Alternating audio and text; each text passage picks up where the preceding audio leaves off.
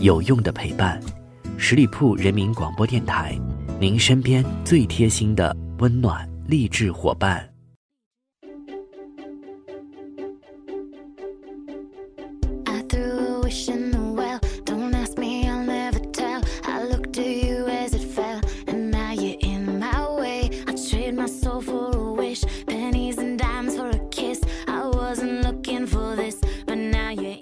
各位亲爱的耳朵们，欢迎你们继续留守十里铺人民广播电台的精彩节目。现在来到的是出发的好奇心，我是晶晶。眼瞅着双十一就要到来了，那我们今天的节目主题也跟双十一是有关系的。但是如果把今天的节目放到双十一再播的话，我想很多人都想要揍我吧。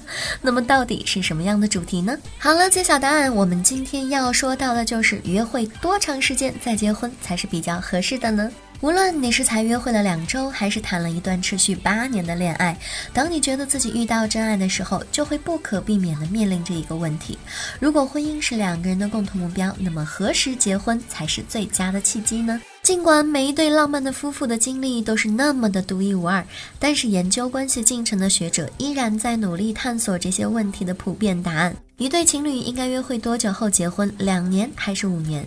有等待的必要吗？换句话说，如果约会是决定某人是否与你匹配的重要因素，多长时间后你才能够获得足够的判断信息呢？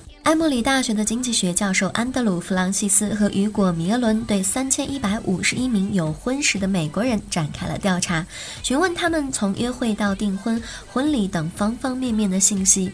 虽然他们在探索婚姻破裂的原因时，将研究重点都放在了婚姻成本上。他们的调查结论是，婚礼费用与离婚率呈负相关。因为举办便宜的婚礼的情侣很多本身就是感情非常和谐的，并且婚礼花费较少，有助于降低婚后的家庭财务负担。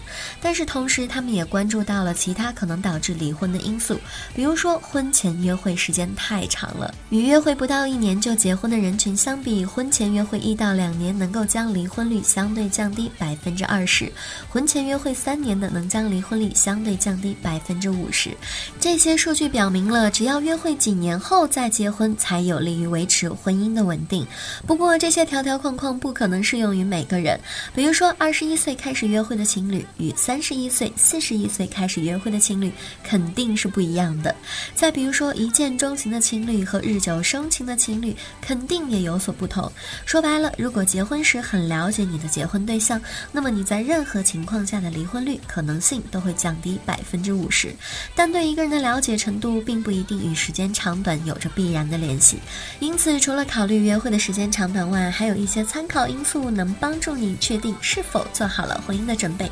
接下来，我们就一起看看这些帮助我们的参考因素都有哪些呢？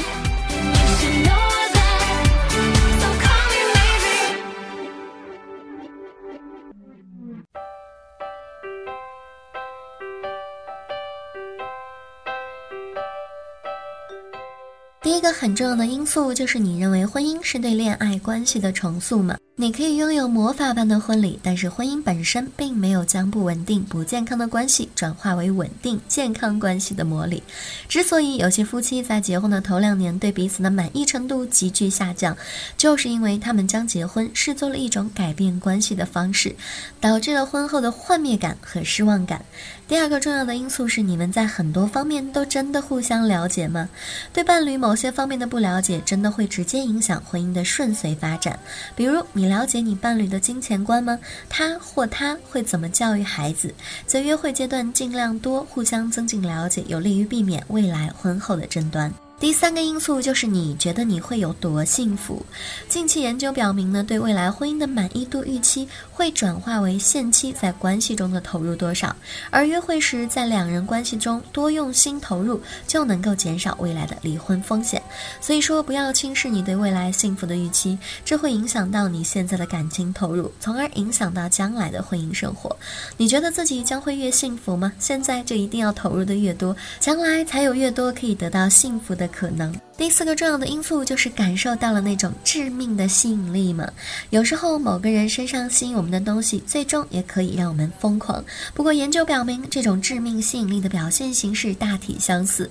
当伴侣与众不同，或者是有突出特质的时候，我们有时会在恋爱初期将他看作非常吸引人的品质，做出诸如他非常热情啊，他是一个超级马拉松运动员之类的这样的评价。这种致命的吸引力会增强我们对婚姻的期待。但是随着两人关系的不断进展，这些特质可能变得不那么招人喜欢，从而降低了二人关系的幸福程度。因此，在确定迈入婚姻的长期承诺前，充分的考虑两人间的长期兼容性，是鉴别致命吸引力是否重要的重要一步。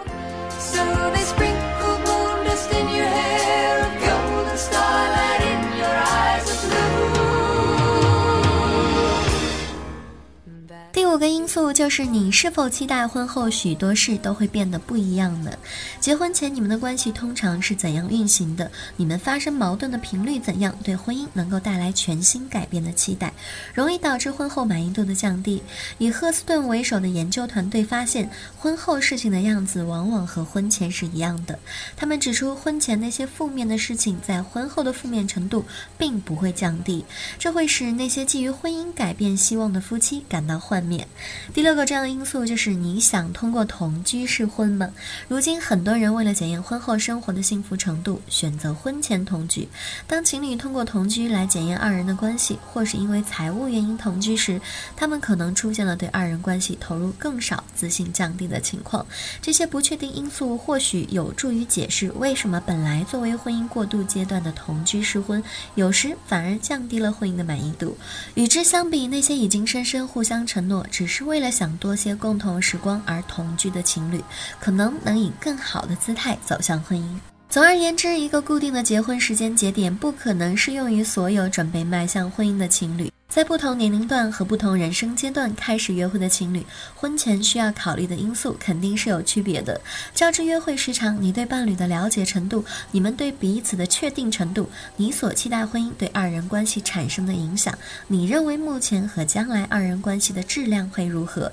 这些问题都是衡量结婚时间节点更有效的方式。所以千万不要说到了某个时间点应该干某事儿了，而是你真的确定。当它真的发生时，你会获得多少的幸福感才会比较的重要。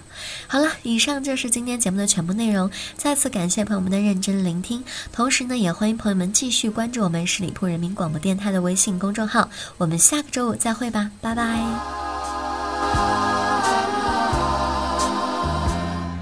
close to。